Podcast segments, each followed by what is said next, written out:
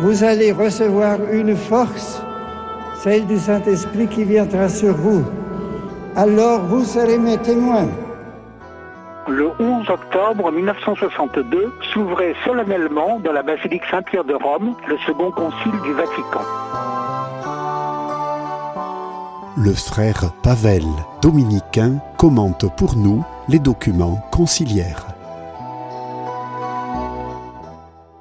Méditer sur le mystère de la bienheureuse Vierge Marie, c'est méditer tout à la fois le mystère de l'incarnation rédemptrice de notre Seigneur et Sauveur Jésus-Christ, de même que c'est méditer tout à la fois sur le mystère de l'Église lui-même. Telle est la perspective que le dernier concile, le concile Vatican II, nous propose dans son grand texte de la théologie mariale, le chapitre 8 de Lumen Gentium, donc ce texte que nous suivons pas à pas tout au long de cette année dans cette émission Vatican II au fil des textes. La semaine dernière, nous avons vu avec vous comment est-ce que les pères conciliaires vont traiter cette question, la place, le rôle de la Vierge Marie dans le mystère du Christ. Car la place et le rôle de la Vierge Marie est tout subordonné dépendante de ce que Dieu dispose dans sa bienveillance.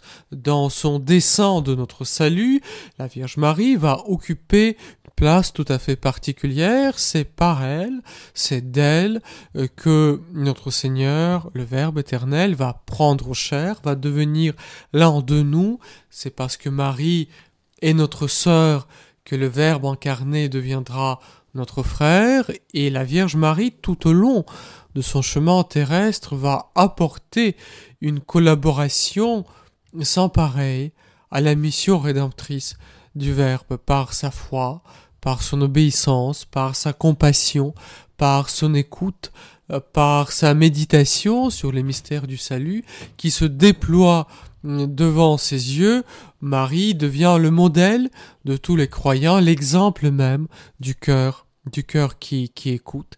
Et même historiquement, quand nous prenons euh, la place de la Vierge Marie dans les Écritures, c'est une place tout à fait unique. Elle est la seule qui accompagne le Christ tout au long de son ministère terrestre. Vous voyez, il y a les prophètes qui vont jusqu'au Christ, les patriarches qui vont jusqu'au Christ. L'aboutissement de cette attente euh, d'Israël, c'est en quelque sorte, parmi d'autres, la figure de Jean le Baptiste, le plus grand des fils des hommes, dira, euh, dira notre Seigneur Jésus-Christ. Il va désigner celui qui est le Messie. Pas uniquement, il va dire en jour le descendant en qui seront bénis tous les peuples de la terre viendra, mais il est celui qui dit il est là, le voici l'agneau qui porte le péché du monde. Il va désigner l'accomplissement de cette attente millénaire du, peuple élu. Euh, Jean-Baptiste est en quelque sorte ce fer de lance de la prophétie de l'Ancien Testament qui désigne le Christ, son accomplissement, mais mais Jean le Baptiste ne va pas accompagner le Christ tout au long de sa mission. Il est là dans ses débuts, nous le retrouvons dans les récits de l'enfance, nous le retrouvons au moment du baptême, puis a le martyr de Jean le Baptiste qui va donner sa vie pour témoigner de, la vérité, pour témoigner de, de la vérité morale qu'il défend au prix même de sa vie. De l'autre côté, nous avons ces grandes figures du Nouveau Testament qui sont les apôtres ou les disciples du Christ, les apôtres sur qui il va fonder hum, son Église. Ces personnages-là vont accompagner le Christ à partir du baptême, car les premiers des apôtres et les premiers des disciples sont précisément euh, ces gens de l'entourage de Jean le Baptiste qui suivent le Christ sur l'indication de leur maître, sur l'indication de leur guide, comment ne pas penser à André, premier appelé à à son entourage, à Pierre aussi, à Jacques euh, et à Jean. Voyez-vous, il n'assiste pas à l'enfance de Jésus, il entre dans l'histoire de Jésus à partir du, du, baptême. La Vierge Marie seule va englober, euh, va servir en quelque sorte de pont entre l'Ancien et le Nouveau Testament. Euh, elle va englober par son ministère, par sa foi, par sa prière, l'accomplissement de l'Ancien, le commencement, de nouveau, c'est un elle que le Verbe se fait chair. Elle est là au pied de la croix, elle est là au cœur de l'Église en prière qui atteint l'Esprit Saint. Elle est cette présence mystérieuse au cœur même de, de l'Église prêchante. Elle est là. Elle est là. Il n'y a pas de nécessité pour qu'elle soit là. Dieu aurait pu organiser l'histoire du salut autrement. Dieu aurait pu se passer d'elle, mais il a voulu passer par elle, il a voulu associer la Vierge Marie à notre salut. Et ce rapport du pure bienveillance, de la pure gratuité de Dieu qui aime associer les créatures à son œuvre du salut, qui est si vrai en ce qui concerne les rapports de la Vierge Marie et du Christ, ce même rapport va se retrouver dans les rapports de la Vierge Marie et de l'Église. Ainsi, les pères conciliaires, en ouvrant cette partie du chapitre vide qui va traiter de la relation qui existe entre la bienheureuse Vierge Marie et l'Église, donc au numéro 60 va dire que cette influence dépend entièrement de la pure bienveillance de Dieu. Je lis toute influence salutaire de la part de la bienheureuse Vierge sur les hommes à sa source dans une disposition purement gratuite de Dieu. Elle ne naît pas d'une nécessité objective, mais découle de la surabondance des mérites du Christ. Elle s'appuie sur sa médiation dont elle dépend en tout, et de elle tire toute sa vertu. L'union immédiate des croyants avec le Christ ne s'en trouve en aucune manière empêchée, mais au contraire aidée. Deux choses à retenir ici, nous y reviendrons. Tout d'abord, c'est une disposition purement gratuite de Dieu qui va associer la Vierge Marie au mystère de l'Église dans le mystère même de son Fils. Et deuxième point sur lequel nous aurons à méditer, cette médiation de Marie n'est en aucune manière le dédoublement de la médiation du Christ ou l'altération de la médiation du Christ qui reste l'unique médiateur, il y a une participation. Elle prend part à l'intérieur de ce rayonnement qui n'a pas d'autre source que le Christ lui-même.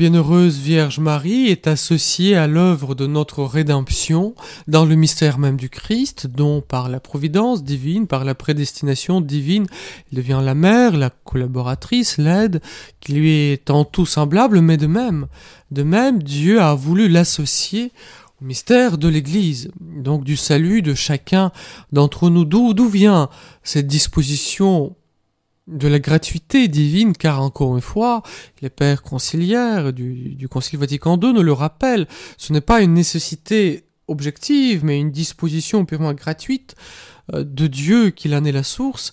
Voyez-vous, Dieu qui nous a créés sans nous ne nous sauvera pas sans nous. Voyez-vous, il appelle notre coopération, notre collaboration à l'œuvre de notre propre salut. Il est plus digne pour nous d'être sauvés ou d'être damnés par notre choix, par notre décision, euh, que de se trouver transporté sans aucune collaboration, sans aucun choix de notre part. Mais il est infiniment plus digne encore, et la libéralité de Dieu va jusqu'à là, de participer pas uniquement à son propre salut, mais au salut des autres. Au salut des autres. Il y a une dignité tout à fait magnifique qui éclate en Vierge Marie d'une manière incomparable que de participer au salut de son prochain, par la prière, par l'intercession, par l'exemple, par l'éducation. Pensons par exemple à, tant de, de familles chrétiennes. En quoi vont-elles être associées au salut des autres? Voilà, en mettant au monde les enfants, en les éduquant dans, dans la foi chrétienne, en leur donnant l'exemple des vertus, des vertus humaines tout d'abord, mais aussi des, des vertus chrétiennes qui, qui vont grandir, en les soutenant, en les encourageant. Voilà, les parents participent au salut de ces enfants qu'est-il de, de plus grand, de, de plus beau, de plus noble.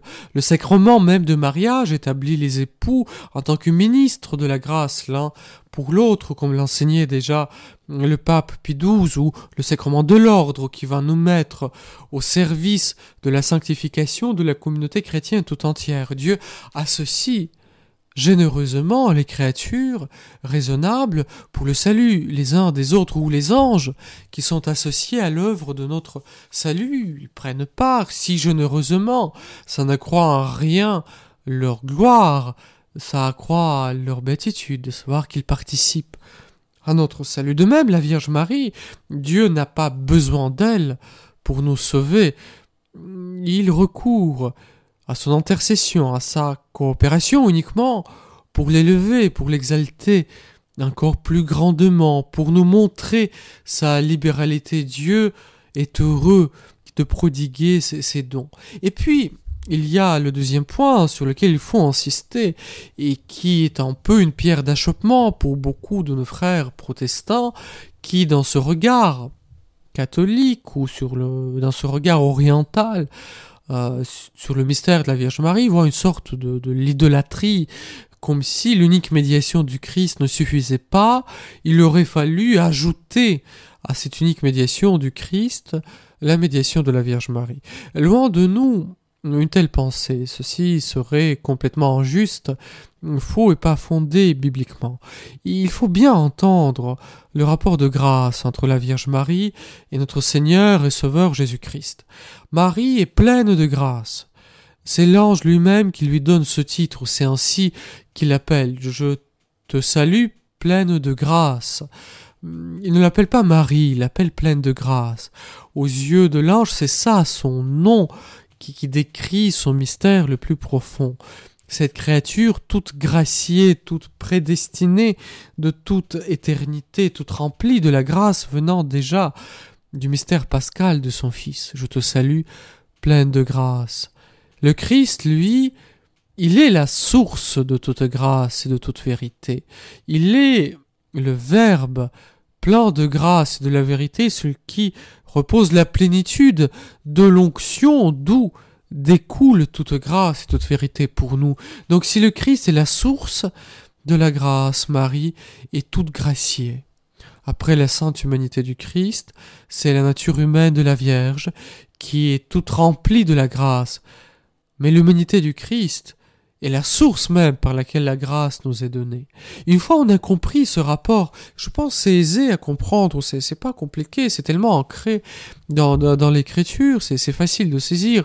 Le Christ, source de toute grâce, la Vierge Marie pleine de grâce. avec cette plénitude qui est à la hauteur de sa mission de devenir la mère de Dieu. De même, la médiation, le Christ unique médiateur entre Dieu et les hommes. Il n'y a pas de communication possible entre l'homme et Dieu s'il ne passerait pas par celui qui est Dieu fait homme, par celui qui est l'homme Dieu, Jésus-Christ, notre Seigneur, notre Sauveur, notre Rédempteur et notre Juge, parce qu'il est aussi notre Créateur. La place de la Vierge Marie est toute dépendante de cette unique médiation, comme la lune renvoie la lumière qu'elle reçoit du soleil. Il n'y a pas d'autre lumière que la lumière du soleil. Voyez-vous, la lune est à son tour, mais cette lumière vient du soleil. Elle vient, la lune n'est pas la source, et pourtant, dans la nuit de pleine lune, nous voyons cette lune qui, qui nous éclaire de même, en quelque sorte, dans la lignée ascendante qui monte vers Dieu, il y a cette unique médiation du Christ qui inclut, euh, qui permet, qui porte la médiation de la Vierge Marie. Regardez quand vous intercédez pour vos parents au soir de leur vie, ou pour vos enfants, pour vos voisins, ou pour ceux qui vous ont offensé en suivant ceci le commandement du Seigneur, votre intercession n'est pas une prière en plus de la prière du Christ. Elle est incluse dans cette prière du Christ. Quand vous dites pardonne-nous nos offenses comme nous pardonnons à ceux qui nous ont offensés, votre petit Notre Père est porté par cette grande prière filiale de Jésus dont Saint Jean nous donne l'exemple dans le chapitre 17 de, de son évangile. Ce n'est pas l'intercession en plus, c'est une voix qui s'unit à celui qui porte toute relation entre Dieu et les hommes, le Christ, Jésus. Une fois on a compris ça, on voit, euh, on voit assez bien euh, tout le reste. Et puis, c'est là où le Concile va décliner euh, ces, différentes facettes de, la participation de la Vierge Marie à l'œuvre de notre salut. Je vous lis le numéro 66 de, de Lumen Gentium, presque, presque la suite. Vous verrez comment on a compris cette idée de, la médiation participée. Tout le reste suit la Bienheureuse Vierge, Hmm, disent les pères conciliaires, prédestinés de toute éternité à l'intérieur du dessein d'incarnation du Verbe, pour être la mère de Dieu fut sur la terre, en vertu d'une disposition de la providence divine, la vénérable mère du divin Rédempteur, généreusement associée à son œuvre, en titre absolument unique, humble servante du Seigneur. En titre absolument unique, qu'est-ce à dire? Servir le Seigneur dans l'humilité, chacun de nous y est appelé, mais la Vierge Marie est seule à être sa mère selon la chair. Chacun de nous est appelé à écouter la parole de Dieu et à la mettre en pratique, mais la Vierge Marie est seule à recevoir cette parole, à recevoir ce Verbe éternel, et à le recevoir pas uniquement dans son cœur, mais dans son sein jusqu'à ce qu'il devienne l'un de nous dans le sein de la Vierge Marie. En concevant le Christ, continue le Concile, en le mettant au monde, en le nourrissant, en le présentant dans le temple à son Père, en souffrant avec son Fils qui mourrait sur la croix, elle apporta à l'œuvre du Sauveur une coopération absolument sans pareil par son obéissance, sa foi, son espérance, son ardente charité, pour que soit rendue aux âmes la vie surnaturelle. C'est pourquoi elle est devenue pour nous, dans l'ordre de la grâce, notre mère. Notre mère dans l'ordre de la grâce. Voyez-vous, si nous regardons le mystère de la croix, la Vierge Marie au pied de la croix, qui accepte ce dessein merveilleux et mystérieux de Dieu, qui croit là où les autres ne voient que prophète abandonné par Dieu, là il voit Dieu qui sauve L'humanité, elle accepte ce dessein de son Fils, elle accepte que son Fils meure puisque telle est sa volonté pour notre salut, que son Fils meure et que moi qui est pécheur, vive par cette mort, soit sauvé par ce mystère pascal. Il coopère par cette compassion qui va bien au-delà qu'une compassion purement affective extérieure, c'est la coopération au cœur même de, cette œuvre du salut à jamais. Elle devient notre mère dans l'ordre de la grâce, à jamais son intercession va, va durer et va nous porter. Femme, voici ton fils, voici ta mère. Ces paroles du Christ, prononcées lorsqu'il nous sauvait par sa mort sur la croix, résonnent dans l'éternité. C'est dans l'éternité que la Vierge Marie est mère de Dieu, qu'elle est notre mère, qu'elle est la mère même de l'Église.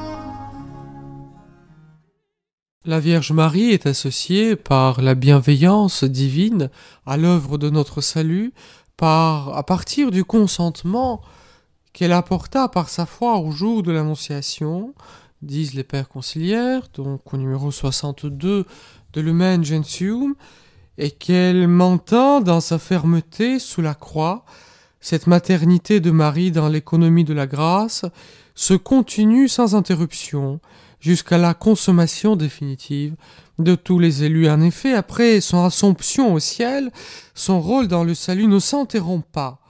Par son intercession répétée, il continue à nous obtenir les dons qui assurent notre salut éternel. L'Église catholique, tout comme les églises orientales, croit et proclame que parvenue au terme de sa vie terrestre, la Vierge Marie a été prise dans son âme comme tous les autres saints, mais aussi dans son corps, dans la gloire de cieux. C'est ça ce que nous célébrons dans la fête de l'Assomption. C'est la résurrection de Marie. Aujourd'hui, dans le paradis, il y a deux personnes corporellement. Spirituellement, il y en a plusieurs. Il y a les anges, il y a tous les saints, mais quant à leur corps, il y a le Christ Jésus ressuscité, la Vierge Marie ressuscité, son humanité, cette chair d'où est sorti notre Seigneur et Sauveur est aussi assumée, apportée, élevée dans la gloire du ciel. Et elle continue d'être associée au mystère de son Fils. Voyez-vous, l'épître aux Hébreux nous montre très bien comment euh, l'exaltation du Christ, sa scission à la droite du Père, son ascension, n'interrompent pas son intercession. Mais par contre, en sont le fondement. Le Christ, en passant l'épreuve de la croix, entre dans le sanctuaire céleste et intercède à jamais devant nous, devant son Père. C'est pour cela qu'il est véritablement le grand prêtre pour l'éternité, selon l'ordre du roi Melchisédek, comme l'épître aux Hébreux nous, nous l'enseigne. De même la Vierge Marie, qui est associée à cette intercession du Christ par sa résurrection, elle n'est pas séparée de nous, mais elle nous précède. Sa gloire n'est pas quelque chose qui le mettrait en dehors de l'Église, mais par contre qui fait d'elle une sorte de prémisse de cette Église triomphante où les saints entreront par leur résurrection ils sont déjà, par la vision béatifique, quant à la vie de leur esprit, où nous-mêmes, nous espérons d'entrer en jour par, par les mérites, par la prière, par l'amitié de tous les saints qui nous précèdent. Tout le culte, le culte que la Vierge Marie reçoit dans l'Église n'est pas à confondre avec le culte d'adoration qui n'est dû qu'à Dieu seul. Elle est vénérée, les respecter, nous reconnaissons en elle un modèle admirable de toutes les vertus, nous reconnaissons dans ce qu'elle a accompli pour nous une œuvre tout à fait merveilleuse et unique, nous reconnaissons en elle notre modèle, notre mère, notre amie, notre sœur, notre idéal, celle qui nous précède, celle qui nous guide, celle qui nous protège. Et les chrétiens répondent tout spontanément, comme poussés par un instant à cette amitié, à cette intercession de la Vierge Marie, ils répondent par leur prière, par leur demande d'intercession, par leur amitié. C'est si naturel aux chrétiens de reconnaître la Vierge Marie leur modèle, leur mère, leur sœur. Voilà, sur cette note mariale va se terminer le texte de Lumen Gentium, le texte qui traitait de l'Église et que nous avons lu avec vous tout au long de cette année. L'année prochaine, nous reprendrons ces émissions en prenant d'autres grands textes du, du Concile Vatican II. Mais voilà, je vous remercie pour votre attention tout au long de cette année. Je vous souhaite des excellentes vacances et je vous invite surtout à nous garder les uns les autres dans la prière, dans cette amitié qui se noue auprès du Seigneur et qui est déjà le commencement de la vie éternelle. Que le Seigneur vous garde dans sa miséricorde.